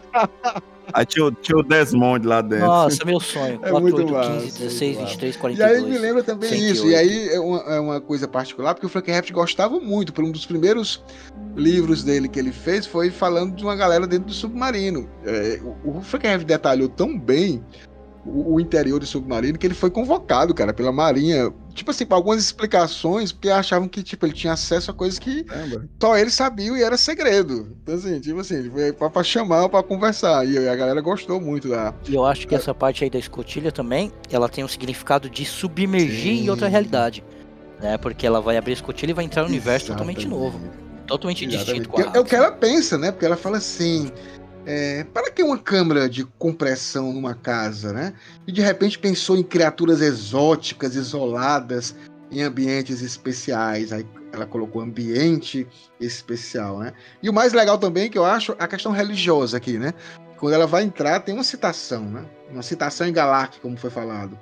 Ô homem, eis aqui um pedaço adorável da criação de Deus. Coloca-te, portanto, diante dela e aprende a amar a perfeição de teu amigo supremo. E aí, quando ela entra, ela dá de cara para um, um paraíso, um oásis, né? Vamos dizer assim, um oásis naquele deserto, né? Uma plantação, é, várias. Um momoa pelado. Um momoa pelado, não, ainda não. Mas ela vê né? várias, várias tipos de, de plantas. Um jardim né? proibido, né? Um Éden ali no meio. Um jardim. É, o Éden. E tipo também. São várias referências interessantes, né? E é interessante. Demais, demais. É, a, a tradutora do livro Duna para o Brasil, a Maria do Carmo Musanini, ela, ela meio que colocou Sala dos Sortilégios, eu achei bem, bem interessante, porque o sortilégio é exatamente isso, né? É feitiçaria, ação do feiticeiro que pratica magia ou bruxaria, sedução ou encanto, é, característica, atributo natural ou artificial que provoca encantamento e fascinação. E sortilégios femininos, né? Ligado ao, ao feminino. E aquilo ali provoca tudo isso, né? E aí foi bem, bem falado pelo Henrique. O pecado original, porque quando a Jéssica entra lá, a Jéssica se assusta, ela, ela tem que, em um determinado momento, é, respirar lá umas duas, três vezes, fazer aquela, aquela tá meditação vindo, né? dela. É, porque ela fica meio que assustada, né? Com. com ela, ela fala assim. É, ela, ela vê aquilo ali e diz assim: água em toda parte naquela sala, num planeta onde a água era o sumo mais precioso da vida. Água desperdiçada de maneira tão com, com, compíscua que, escandalizada, ela controlou sua calma interior. Fique à vontade para falar desse paraíso perdido. Não, é, é, é, eu acho interessantíssimo isso, assim, porque é, quando a gente vê a sala dos sortilégios, aí você já vê a questão da lascividade, você já, já remete a isso, né? E quando a gente percebe o que seria mais pornográfico, né, mais lascivo do que desperdiçar água num lugar como, como a Hax, né? E, cara, é, é, justamente isso. Esse, esse é o lugar dos devaneios, esse é o lugar do, do, onde os limites eles não existem. Tá vendo o tanto de água sendo simplesmente desperdiçada, né? Se a gente levar nesse conceito. Eu acho isso fantástico. Não, eu só antes de a gente começar a falar um pouco da sala, eu acabei esquecendo de trazer a treta, a treta Opa. do Robert, do Tolkien com Frank Herbert, tá? Algumas pessoas perguntam, Tolkien, será que Tolkien leu Duna? Inclusive, eu, eu achei essa informação, quero dar os créditos aqui pro Tolkien Talk, Tolkien Talk, uhum, que um canal do YouTube. E aí ele fala uma coisa interessante, né? Ele fala sobre isso, ele coloca uma carta do Frank Herbert. E aí, o Frank Herbert foi. O Frank Herbert, o Tolkien, eu tô querendo só falar do Frank o Tolkien foi convidado a tipo fazer um prefácio da, do livro Duna lá na Inglaterra, uhum. iria ser colocado lá. E aí ele respondeu o seguinte, né? Obrig... No caso, para o editor lá na época da, da, da Inglaterra, que é o nome do cara é John, John Bush. Obrigado por me enviar uma cópia de Duna. Recebi uma ano passado, de Lanier, e por isso já sei algo sobre o livro. E impossível para um autor que continue escrevendo ser justo com outro autor que trabalha nas mesmas linhas. Então é interessante que ele meio que disse assim, ah, ele é muito parecido com o meu, ele, é, ele cria universos, né? Então ele, é, ele falou nesse sentido, né? Então eu não quero julgar, mas ele fala assim, pelo menos eu acho isso. Na verdade, não gosto de Duna com certa intensidade. E nesse caso, infeliz, é muito melhor e mais justo para outro autor ficar calado e recusar-se a comentar. Você gostaria que eu devolvesse o livro, como já tenho um, ou que eu entregue? Ele não gostou, ele, ele até, como é que ele fala aqui? Com certa intensidade. Ele não gostou com certa intensidade. E aí eu tava vendo no, no nesse canal, né? Que é, que é interessante a, a forma como ele fala, que ele acha que o Tolkien era muito crítico com ele mesmo, sempre foi muito crítico com a sua escrita. E aí ele aí ia acabar sendo também com outros. Mas é. tinha a questão religiosa, né? O Tolkien era muito católico, sim, né? Sim. E o, e o, e o Frank Herbert pega exatamente as Bene como modelo católico, jesuíta, para fazer uma crítica profunda a como a religião às vezes pode ser utilizada, muitas vezes ser utilizada, como a, principalmente com a política, como algo em benefício próprio para a dominação, né? E o Frank Herbert também trabalhava muito com sincretismo religioso, porque no universo de Duna as religiões se fundiram, budismo, islamismo, catolicismo, né? Tanto que a Bíblia Católica Orange é essa reunião, essa essas várias, tem, várias vertentes religiosas que se unem para criar uma, uma nova fé. E o Tolkien, com certeza, não era algo não, é, adepto a, a essa situação. Obviamente, como até o. o eu esqueci o nome do rapaz, me desculpe, que faz o, o, o Tolkien Talk. O Sérgio, o Sérgio, é o Sérgio Ramos. É, ele fala que, na realidade, é, o Tolkien gostar ou não é opinião de uma pessoa, né, cara? Então, assim, tipo, não é que ele esteja detestando ou dizendo que não leia. É porque não, não, ele não foi fisgado por Duna. Então, tranquilo, mas era essa fofoquinha que a gente falou muito do Hobbit, dessa porta redonda, oval, né? E, e eu também fico pensando se o, se o Frank Herbert não fez também isso, tipo, como, como, esse, como esse jardim, como foi falado aí, né? Esse jardim primordial de Adão e Eva. Porque a gente meio que vê os hobbits, né? O condado como se fosse isso, né? O local paraíso, né? O local puro em que as pessoas são felizes, né? Que é o paraíso realmente idealizado pelo, pelo, pelo cristianismo. E o, e o Frank Herbert meio que coloca num deserto, num, num, planeta cheio de lutas e disputas, um local onde a pessoa vai para lá e meio que foge dessa intriga e tipo fica naquele paraíso, né? É, eu, eu já acho, assim, para mim, na minha concepção, o condado é para Tolkien, né? Ele não é o paraíso, né? O paraíso tem as terras eternas, isso é apresentado. Mas Sim. o condado, para mim, é a possibilidade, né? O que ele, de, de, de certa forma, ele ansiava, né? visualiza né? que a humanidade deveria ser uma humanidade mais coesa, exato, que ele ansiava uma, uma humanidade mais coesa, mais conectada com, com, com um com o outro e com a terra e tal. E o Frank Herbert, de, de muitas formas, ele, ele, ele faz a corrupção disso, né? Porque ele, ao contrário de Tolkien, Frank Herbert, ele é pessimista. Né? Tolkien, ele tem a, a escrita dele, apesar de tantas problemáticas que vão passando os personagens, no final das contas, é uma grande aventura onde o bem vai vencer o mal. Porque Tolkien, ele tem a visão maniqueísta das coisas o Frank Herbert ele quer corromper o maniqueísmo, ele quer apresentar os heróis da história, os gregos, os heróis gregos, como eles são de fato, heróis falhos, né? Então, acho que isso incomoda também, né? Porque é uma contrapartida do, que, do, que você apresentou na sua escrita. O que é né? interessante até Perfeito. de citar essa proximidade das duas obras na quarta capa, né, da edição aqui da Aleph, tem a citação do Clark, né? Dizendo que a única coisa que ele compara a grandiosidade de Duna é o Senhor dos Anéis. Então você vê que mesmo dentro do meio literário o pessoal tecia essas comparações justamente para essa questão do world building, né, pela construção do universo, de línguas, de da mitologia própria. Então fica bem. Outra coisa também que é inverso, que pode ter chocado um pouco o Tolkien, é que lá do Tolkien nós temos a sequência lógica, se fosse seguir ali no catolicismo, saindo do paraíso, passando pelo sofrimento, para depois chegar na redenção.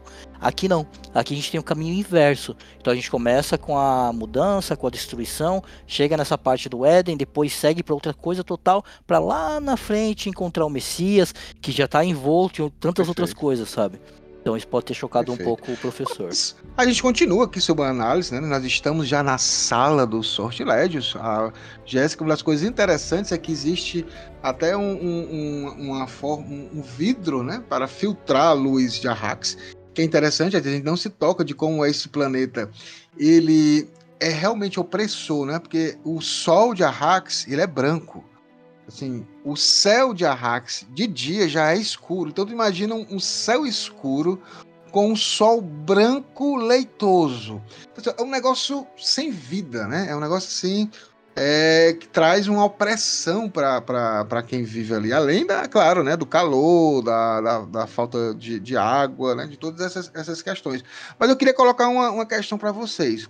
É, a gente viu aqui né, essa sala dos sortilégios ela, ela tem uma coisa diferente das palmeiras, das tamareiras. Lembra das tamareiras que estão expostas lá no pátio, né? Sim. Porque apesar de mostrar a opulência, as tamareiras, elas ainda podiam ser vistas pelos nativos e ainda ser ressignificada com uma esperança de que eles futuramente poderiam ter isso no planeta todo, né?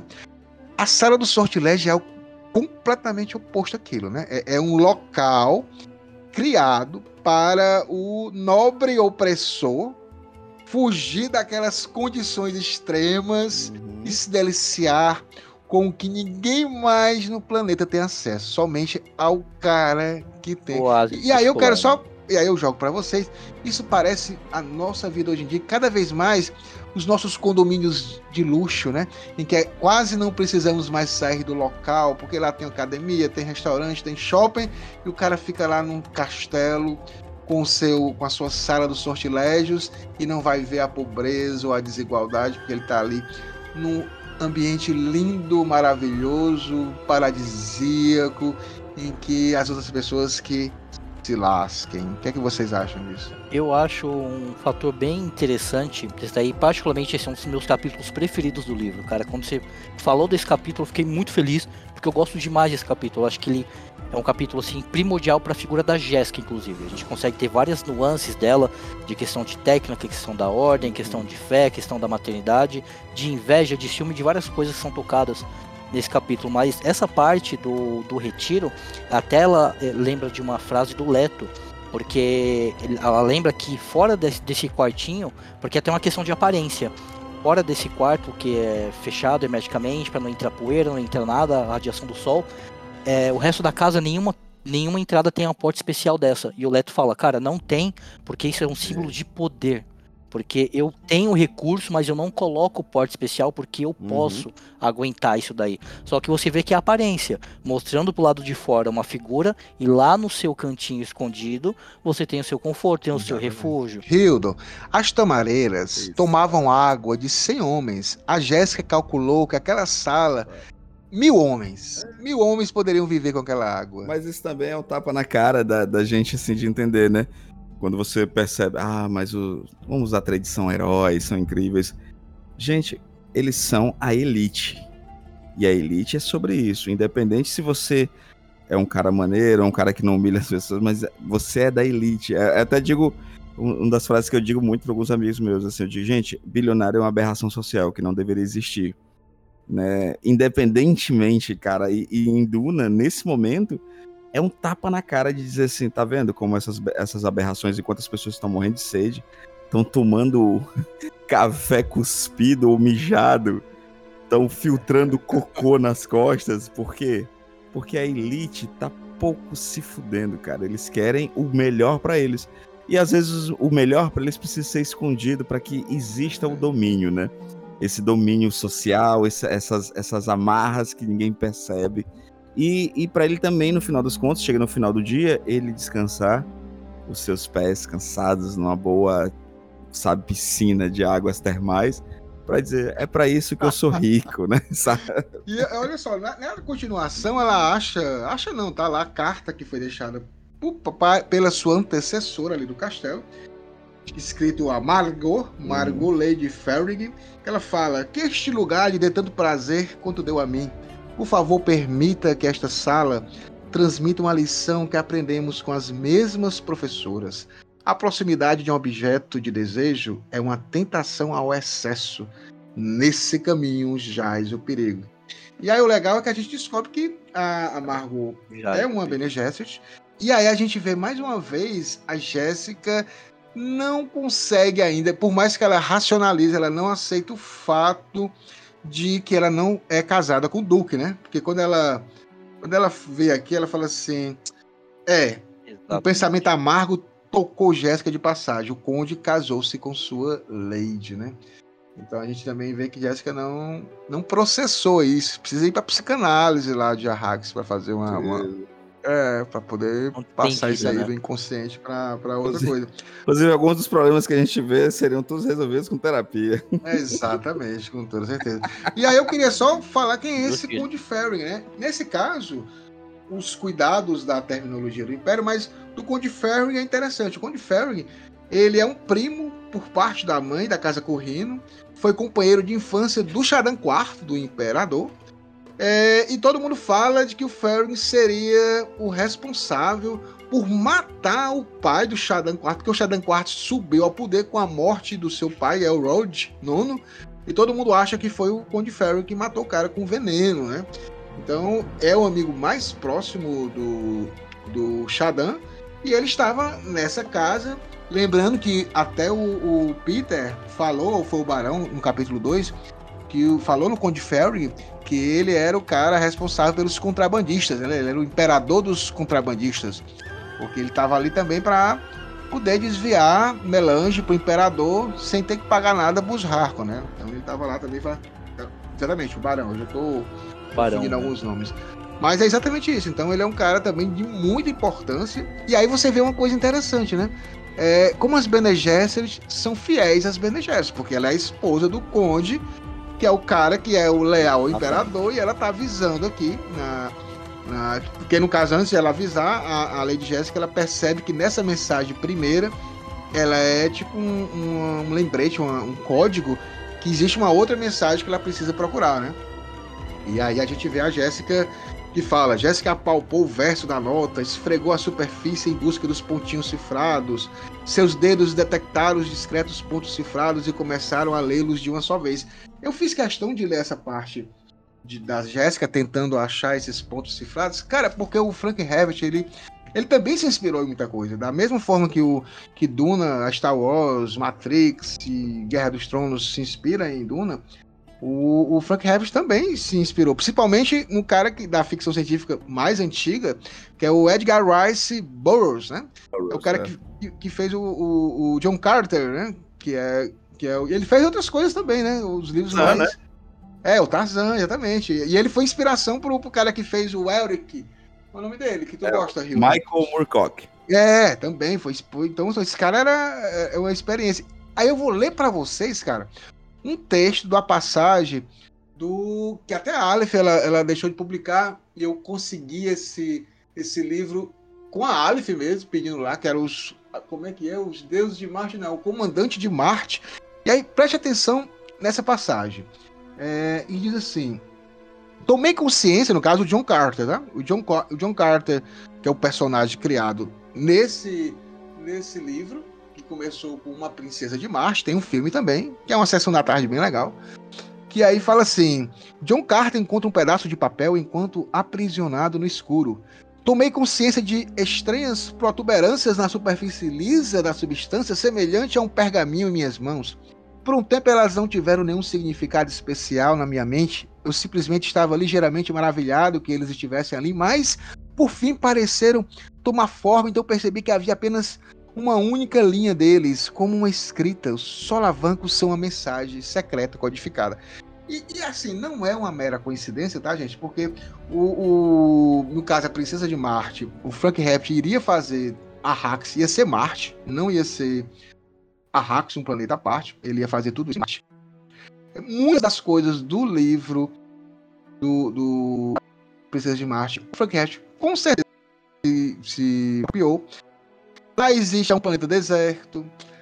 Lá existe duas luas. Lá existe um povo guerreiro, né, parecidos com os frames. Lá existe duas casas brigando, brigando entre si.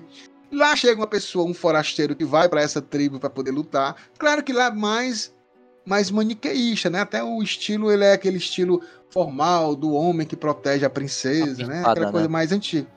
É, exato. Mas é interessante essa essa. E eu queria só pontuar essa situação. Mas eu quero passar para vocês e quero saber, gente, a, a aqui a Lady Ferry, ela entrega tudo, né? Ela fala aqui que ela sabe de todo o plano e ela disse que olha que não tinha muitos muitas as fontes delas eram poucas, ela tinha sabia de tudo, sabia de tudo que ia acontecer.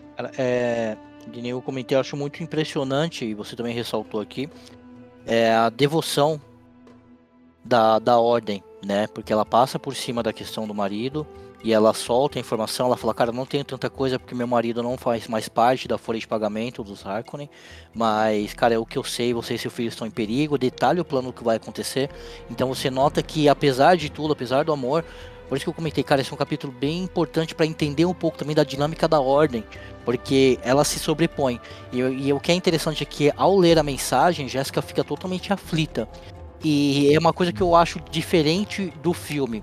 É, eu gosto, as Bene Gesserit são as minhas personagens principais. Eu gosto muito da Ordem, minhas preferidas na verdade. Gosto muito da Ordem, gosto do plano delas, gosto dos demais livros que elas aparecem, são mais destacadas. Gosto demais, muito. E é interessante notar que nesse capítulo a Jéssica ela tem um papel que ela engloba todos praticamente os professores do Paul ali, ela consegue notar ali a questão da parte da ciência do Yue, ela consegue superar o Tufir, porque ela encontra a mensagem cifrada que foi deixada ali e o Hawat já tinha passado na sala para fazer a varredura, né? Porque ele já tinha deixado a escora com o símbolo dele, então isso foi uma coisa que passou, fugiu a ele, ela calcula ali mais ou menos quanto tem de metragem na sala, então você vê que a, as Bene ela tem realmente um conhecimento muito profundo de muitas coisas, elas são realmente muito perigosas. Então acho que essa mensagem ela é muito primordial para entender o quão importante é a ordem na rotina delas. Elas têm os planos delas enquanto mulheres, enquanto serviçais, as concubinas, os seus duques, mas a ordem está sempre ali atinando nos planos delas acima das outras coisas. Hildon, e a, a mensagem foi essa, né? Seu filho Duque corre perigo, prepararam um quarto para atrair seu filho, os Harkonnen o encheram com armadilhas mortais de fácil detecção, deixando uma que talvez passe despercebida, né? E o plano dos Harkonnen é que vai ter um, uma traição de um companheiro ou de um lugar-tenente de confiança. Essa é a mensagem que a Lady, é, que a Lady Ferring deixa para Lady Jéssica. E não são mensagens boas, né, Rio? Não, não são mensagens boas. São mensagens, inclusive, assustadoras, né? E, e é interessante o quanto eu acho que foi dito perfeito, assim, o quanto essa a, a, ordem, ela, apesar de tudo, ela funciona, né, como um maquinário. E Jéssica recebe essa, essa informação, sendo que Jéssica está completamente perdida, desconfortável, está num, num, lugar que não, não, não lhe pertence. E nesse momento, eu acho que é quando Jéssica ela vai ligar o sinal de alerta dela ao máximo, né? Porque apesar de todos os pesares, ela se sentia confortável, né? Ela se sentia que, bom, existe uma problemática, existe uma profecia, mas eu acho que a gente consegue sair dessa. Eu acho que esse é o momento que Jéssica liga assim o alerta dela e diz assim, é, não vai ter o que fazer. O pra, qual, qual o caminho que eu vou ter que seguir? E, e é por isso que eu adoro Jéssica o tempo inteiro nessa história, porque Jéssica é, é, sabe, eu sei que você ama o, o, Duque, por exemplo, mas o Duque ele, ele é falho porque ele é inocente em vários aspectos ele é, ele é tolo, né? Enquanto Jéssica pega, vai catando, procurando onde é que eu tô, e eu disse assim: olha, eu preciso salvar o meu filho. E apesar dessa história ser sobre o Messias, ser sobre o Paul, né? Para mim, essa história é sobre Jéssica e o quanto Jéssica salva né, o legado dela. E é nesse momento que eu acho que ela, pelo menos eu, eu quando eu tava lendo, eu senti que, pronto. É a patroa. É que Jéssica é, é aqui que Jéssica vira essa chavezinha e diz assim, ok, eu vou ter que entrar no jogo, né? Estou falando isso, Hildo, assim, muito bem colocado, e aí eu passo até essa, essa reflexão pro, pro Henrique. É, como você falou, esse momento aqui é o crucial, porque assim, como tu disse, ela tinha a esperança que o filho seja Kuzat Haderach. O Duque tem a esperança que o filho dele seja um Duque Mentat, que vai ser um Duque melhor do que ele. E eles fizeram planos de ir para Arrax e conseguir as coisas. Nesse momento aqui é quando finalmente o perigo, né, a morte chega perto de um dos deles, uhum. né? Dos, dos que são caros, dos que são é, amados, do filho, né? Uma é. coisa assim. Eles estão lá dando. O, ah, pode vir, eu me garanto, mas chegou pro filho. Chegou pro filho. Chegou não foi para ela. Chegou pro é, tesouro deles, pro, né? Pra, pra que... Chegou pro tesouro é, é deles. Falou. Será que vale a pena? Isso, é porque, como você falou, Duke ele tinha planos para Paul. Jéssica também tem planos para Paul. Ou seja, Paul é, né? é e Paul é o maior é o, é o maior troféu desses dois, é o maior é a maior construção, é o legado desses dois. E esse é o momento que infelizmente o Duque ele não não vira a chave, apesar dele ter, vai se revoltar, a gente vai ver mais à frente. Mas ele não vira a chave de que estão destruindo o legado dele. E eu acho que isso é, movimenta muito Jéssica porque ela, essa chave ela vira muito rápido. Aí a sabe? gente continua aqui, nós estamos já praticamente indo pro, pro, final aqui do capítulo, porque é, agora o que acontece são coisas muito rápidas. O menino Paul, o menino Paul sai do seu quarto com o caçador buscador na mão e aí ele chega lá, encontra Jéssica. Eu, eu acho engraçado essa. As pessoas dizem que Duna não é engraçado, mas tem humor em cada um dos detalhes, né? E aqui, e, ah, e aí, tem, esse cara, aqui tem. eu comecei a rir, que fala assim. Ele, ele chega lá, né? Ele chega todo Ele falou despreocupadamente, mas ela percebeu o esforço por trás daquele tom de voz. O Paul chega, menino de 15 anos, né? Querendo se mostrar que é um homem, ele fala, um caçador buscador. Eu o peguei no meu quarto e esmaguei-lhe o nariz. Mas quero ter certeza, a água provocará um curto-circuito. Tipo, ele chega assim, eu tô morrendo de mãe, mãe, tentaram me matar, mas aí ele não pode chegar. Vai xinga desse pai, porra nenhuma. ele não pode chegar assim, né? Então é legal quando ele chega, coloca lá na água pra, pra matar o, o caçador-buscador, pra ver se tinha alguma coisa. E aí a gente vê aqui, cara, que o, que o Paul, Henrique, era um etarista. Cara, o Paul é um etarista. Eu, eu vou até é, porque é importante passar aqui para as pessoas. Total. Vou até colocar o significado total. aqui. É, o etarismo, gente, é tipo de opinião é, que consiste no preconceito, na intolerância, na discriminação contra as pessoas com idade mais, né, mais avançada, né? É a partir de 60 anos, né? E aí, Paul começa falando da, da Shadow Mapes, né? Ah, eu tava lá no quarto, este buscador quase pegou a velha que foi me acordar, né? Que é a Shadow, aí a, a Jéssica, você tá falando da Shadow Mapes? É, fala o nome dela, meu filho. Não tô entendendo. Não é velha, né? É Shadow Mapes, né? E aí, logo depois, é, eles falam do Tuffy Howard, né? E aí o, o Paul fala exatamente, né? Ele tá ficando. Será que ele não tá ficando velho? Ele tá ficando velho, tá sobrecarregado de trabalho poderíamos aliviá-lo um pouco, né? Então a gente vê um pouco o Paul meio que dizendo, não, cara, vamos tirar esse pessoal. O tu, somente o Tufi, aí a gente vê a Jéssica, cara, a grande Jéssica, dando uma lição nele, né? Tipo assim, cara, o cara serve a gente há três gerações, já salvou a gente de várias coisas, fez a gente chegar aonde a gente está. E tu tá querendo desprezar, é, deixar de lado o cara, só porque tu acha que ele tá mais velho, você aí com 15 anos tá se achando o maior intelectual do mundo, o maior estrategista do mundo. Queria que vocês comentassem um pouco sobre essa atitude etarista do Paul. Não, isso aí foi bem importante também, essa parte do capítulo, para mostrar o quão imaturo ele ainda estava sendo, mas nem o Hildon trouxe também. Foi justamente aí que os atletas foram arranhados no, na redoma de vidro sobre o príncipezinho deles, né, cara? O menino perfeito, o cara treinado pelos melhores, o cara que foi criado e manipulado para o sucesso. Ele é o fidalgo na sua excelência. Então aí que eles viram, cara, o meu projeto realmente ele não valeu de nada. Por um tris, ele não acabou. Então é justamente aí que o perigo bate na porta e fala, velho, se vocês não prestarem atenção, não tem mais nada para vocês. Realmente chegou o perigo aqui e a gente não tá brincando. Então foi meio que uma mais que uma mera tentativa, já foi o aviso, falou, não tem salvação para vocês. A gente chegou e se preparem. Daqui a pouco o chicote vai estralar. Então, você vê esse temor nela quando ela tá lendo a mensagem, que ela pensa em sair correndo para ver o filho, só que ela se controla e fala: Não, tem que terminar de ler a mensagem para ver o conteúdo todo e tudo. E justamente. É esse controle, né? exatamente, né? Controle que ela tem. Justamente nessa hora aí que ele fala do Tufir, que ela fala, cara, ele merece todo o respeito sempre de todas as coisas que ele fez pra gente. E é realmente bem desrespeitosa essa postura dele por ele estar tá se achando muito capaz em muitas coisas. Só que uma coisa que fica bem clara, que eu gosto muito dessa cena no filme, que ficou perfeita, é quando ele chega na sala, que ele vai falar com a Gaius Morhen, com a reverenda, que ela usa a voz e fala, cara, vem aqui. E passa num lapso, Isso. ele já tá na frente dela fala, cara, ajoelha. Ele já vai ajoelhando e fala, cara, como você ousa usar a voz em mim?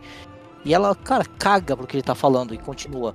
E você pode ver que no começo também, você vê que essa, essa ele, o Marrentinho ainda não tinha levado um tapa na boca.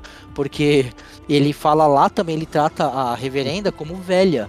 E também chama ela de velha isso, lá no começo. Isso, é uma bem desrespeitosa, mas ela caga pra isso e continua a falar, meu, hum, presta atenção, falar esse moleque. E então é bem importante mesmo na questão da maturidade dele para onde está seguindo e a Jéssica puxando a orelha. E aí o que é legal é que não somente como Bene Gesserit, mas também como mãe. De falar, cara, Perfeito. tem que educar esse menino. Respeito. Não, exato, Respeito. não só na ordem dos saberes, mas na ordem da educação também, né? O respeito. Cara, Hildo, Hildo, e ela fala aqui para ele uma coisa muito interessante, né? Porque o, porque o, o povo fala assim: ah, mãe, vamos agora eu e você. Né? Talvez seria melhor examinarmos a casa nós mesmos, eu e você, né? seus olhos talvez vejam uhum. coisas que os outros deixariam passar, e eu também, né? Porque eu fui treinado por você. E ela fala: esta ala era o único lugar que eu não tinha examinado. Eu a deixei por último porque o Howard tinha é, analisado pessoalmente. Eu sei, tipo assim, meu filho, eu já passei por isso aqui também. Eu já tinha examinado tudo isso. Então, assim, passou por mim e passou pelo Howard, todas as outras salas, né? Eu também tinha examinado todas as outras salas. Então, para mostrar que, cara, não, não é isso. Não é esse o ponto da questão. Não é porque ele tá velho ou porque. Não, é porque tem muitas demandas, né? E os caras foram mais espertos do, do que ele, né? E a gente vê essa conversa. Não, é uma, uma armadilha preparada, né, é... né, cara? Não, não, não é foi feito nas é, carreiras. Exatamente. Ah, é? Pois peraí, vamos preparar as armadilhas da forma certa. Não, eu queria também te perguntar uma coisa, Rildo. É, quando eles descobrem, porque a Shadow Maps fala, ó, tem um traidor. E a, e a Lady Ferro fala para ela, ó, tem um traidor. Não tá fácil demais dizer que tem um traidor, né? Então, qual é a intenção real? Até a Jéssica fala, será que é só fazer com que eles fiquem confusos e suspeitando um dos outros, Hildo? É, é porque a, além de, de você arquitetar as coisas e criar esse ambiente hostil e, e perigoso, é importante também criar o ambiente hostil na mente das pessoas, né? Não é apenas o, o, o perigo físico, o perigo psicológico, né? E a, a trama dentro de trama, sabe? Isso é um dos maiores danos que se pode causar dentro de um ciclo político, que, que é o que eles querem fazer. Então, assim, são... E eles já são paranoicos, eles já né, são paranoicos, já são paranoicos. É. Então, assim, são armadilhas instaladas de várias formas possíveis, né? Quando, assim, tem toda a minha problemática com o próprio Yue, né? Mas você vê que ele é uma armadilha humana, porque foi instalado armadilhas na mente dele. Ele não tem certeza Isso. de nada. E ele só trabalha com a esperança, né? E às vezes a esperança ela não é, não é combustível suficiente. E quando só tem isso, sem nenhum outro dado, você fica perdido, cara. E, e, e você comete erro, você comete loucuras. Então, eles estão indo muito bem, porque Exato. as armadilhas elas não são apenas físicas. Né? E até o Paul comenta, né? Será que é o Yue? Aí a Jéssica, não, ele tem tanto ódio dos Harkonnen que ele não vai ser essa pessoa, né? Então, meio que ele. O funcionamento também, né? É, tem é, um o funcionamento dos médicos. E, e aí a gente finaliza esse capítulo, porque é um capítulo que a gente sempre fala, né? A Duna, o Frank Herbert escreveu uma ficção científica ali muito ali com, com ar de fantasia, né? Porque ela, ela, ela, começa a perceber lá uns sinais que estão sendo enviados, né? Nesse caso, sinais de luz, né? Como se fosse é, enviando mensagens secretas, né? Ela fala assim, alguém mandando sinais. Aí ela fala assim, sinais. E eles a enchiam de premonições. Assim, é muito fantasia isso, né? Premonições, sinais, não literalmente sinais é, físicos da luz, mas sinais de tudo, né? Sinais de que algo ruim pode vir a acontecer. E a gente finaliza esse capítulo 10 dessa forma, obviamente. Então vamos ouvir as considerações finais de cada um.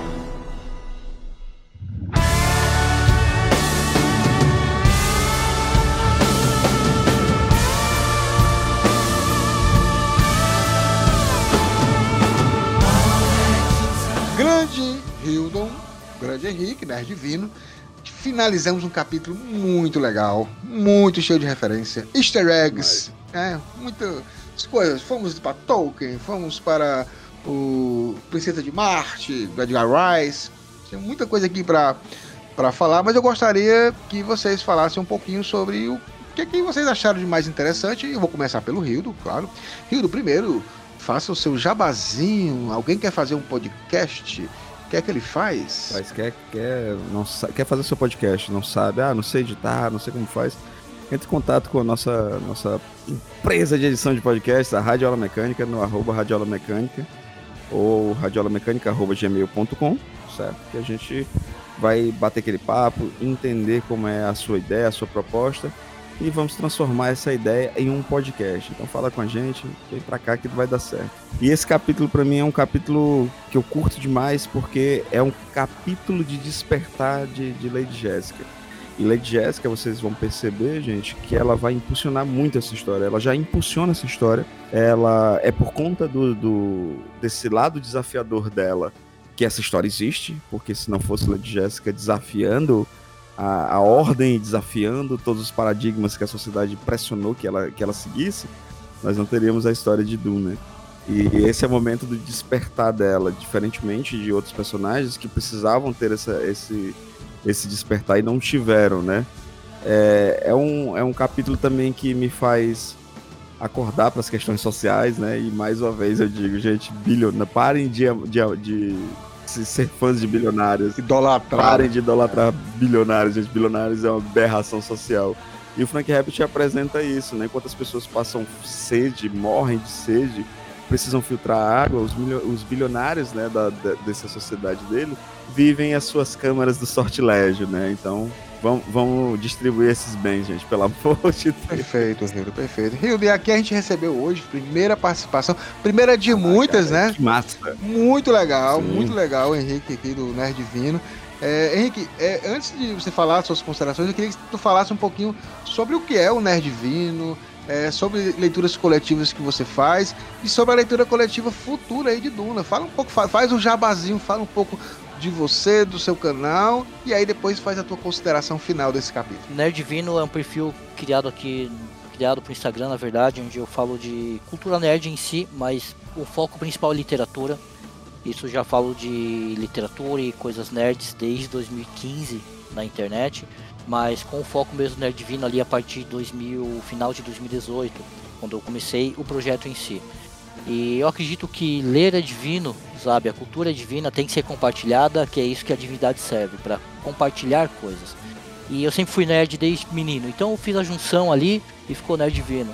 E eu sempre primei por essa questão das leituras coletivas, né? Já fiz leitura coletiva para todo mundo, para para para questão para Dark Side com Star Wars, para Aleph com outros livros, para Suma, para todo mundo, porque eu gosto de compartilhar, mais que tudo de colher experiências, trocar ensinamentos ali, outras visões de outras pessoas, sempre enriquece muito mais a, a literatura. E com relação a Duna, essa vai ser a terceira que eu promovo já porque a primeira foi ali em 2019, depois em 2021, quando surgiu ali o pessoal para começar a assistir o filme, então foi, cara, já todo mundo comprou, que saiu o anúncio do filme, foi feita uma campanha bem massiva pela Aleph na época. Então muita gente tinha parado, não tinha lido, falei, cara, vamos assistir antes de ver o filme, é perdão, vamos ler antes de assistir o filme, tudo vamos para cima. E agora, antes de sair a segunda parte, vai ser a terceira leitura coletiva, que eu vou ali dirigir com o pessoal para realmente fazer esse aquecimento para a segunda parte. Então, o plano ali, a primeira parte do livro, ler no mês de julho, depois finalizando ali comecinho de agosto, para fazer a primeira reunião ali no Meet com todo mundo, participando, trocando experiências, depois dando continuidade até ali em setembro retomar e fi finalizar na segunda discussão. Mas é isso. Me disse 24 horas. Eu conto com vocês, no presente especialistas e tão amantes quanto eu desse universo riquíssimo. Todo mundo tem que Estaremos por lá, estaremos por lá. Eu que agradeço pelo convite. Estou realmente honrado, despendendo umidade aqui Show de bola. Você. Mais uma vez, muitíssimo obrigado. Quero que tu fale agora as tuas considerações finais desse capítulo 10. Cara, eu acho um capítulo, como disse aqui no decorrer né, da nossa conversa, acho um capítulo muito importante pro livro como si. A Jéssica é uma das minhas personagens preferidas do livro, da obra em si, do Frank Herbert, de toda a saga de Duna. Acho ela muito emblemática, que nem o Hildon comentou, ela realmente é um motor que leva a história adiante, leva os acontecimentos adiante. Eu acho muito importante, principalmente que muita gente comenta, ah, mas por que não tem a figura feminina na ficção científica? A gente não encontra muito no Asimov, tem ali a Susan Calvin no robô, tem uma participação outra ali na trilogia da Fundação. Tolkien não tem muita coisa na fantasia de mulher. Geralmente, é, é, infelizmente, a literatura de ficção científica escrita por homens é muito nichada. Então, geralmente, a gente tem que ver ali, realmente, na figura do homem sempre levar adiante. E em Duna, não. A gente tem ali um revés disso. Nós temos as Bene Gesserit como grande motor de toda a saga. Então eu acho isso fenomenal. Eu sempre é um dos pontos que eu sempre destaco quando eu vou propagandear a Duna. Eu falo, cara, a presença feminina ela é muito importante, relevante e fundamental para a obra. Então esse capítulo demonstra muito a capacidade da Jéssica, a importância da ordem e tudo o que elas conseguiram construir e o que elas são capazes de fazer. Isso já alertando para o perigo. Então, no que o comentou, é aqui que a gente tem o start. É aí que acende a fagulha para o que vai realmente. É como se fosse o princípio do fim. É ali que fala, agora a coisa fica séria mesmo, daqui para frente respirem e entrem na água, porque o Scott vai falar. Perfeito, perfeito. Grande Hilda, eu vou fazer as minhas considerações finais. Antes, só lembrar que, por favor, quem tiver interesse nesse universo de Duna, Sigam também as redes sociais do Duna Hacks Brasil, Instagram, Twitter, as redes sociais do DunaCast, também Instagram, Twitter, e temos diversos grupos, grupos de WhatsApp, Facebook, Discord, Telegram. Você escolhe, entra e vai bater um papo com a galera que tá curtindo. A gente tem inclusive um grupo de ouvintes do DunaCast, 71 pessoas que ouvem, né, o nosso, é, nosso podcast. E estão lá comentando, conversando, dando sugestões. A gente tem um grupo especial de WhatsApp só para quem é apoiador do Catarse. Que aí a gente tem detalhes, mimos de especiaria, informações mais é, rápidas do que em outros locais, falando um pouco sobre. Lá chega antes. Lá chega antes. Então, vai lá nos apoiar no Catarse e, obviamente, falar um pouco sobre esse capítulo. Realmente, também é para mim é, é, muito, muito bom ver como o menino Paul, né? O menino Paul ele tá ainda está indo em formação e por isso que ele tem um pai que é sensacional, que é o Duque Leto, e uma mãe que estão ali para dizer: meu filho não é dessa forma. Vamos sentar aqui, né? baixa as orelhinhas um pouquinho, que você não é essa Coca-Cola no deserto, né? A última Coca-Cola no deserto. Vamos, vamos ver as coisas de uma forma mais diferenciada. E aí, como vocês falaram, como o Henrique e o Hiro falou, as Bene realmente também para mim são é um ponto fundamental. Eu fico apaixonado por, por, elas, são, são sensacionais. Elas são tão incríveis, né? Que num, numa galáxia muito, muito distante, eles fizeram a versão masculina das Bene Gesserit. Total. total. Muito bom. Mas eu, eu amo Star Wars. Mas eles fizeram. É, mas fizeram, né? Então é isso, eu acho que a gente destrinchou muito esse capítulo. Agradecer mais uma vez Hildo e Henrique do Nerd Vindo por esse episódio. E até a próxima, até o episódio 11. Um grande abraço. Valeu, galera. Até a Valeu, próxima. pessoal. Obrigadão. Esse podcast é editado por Radiola Mecânica. radiolamecânica.gmail.com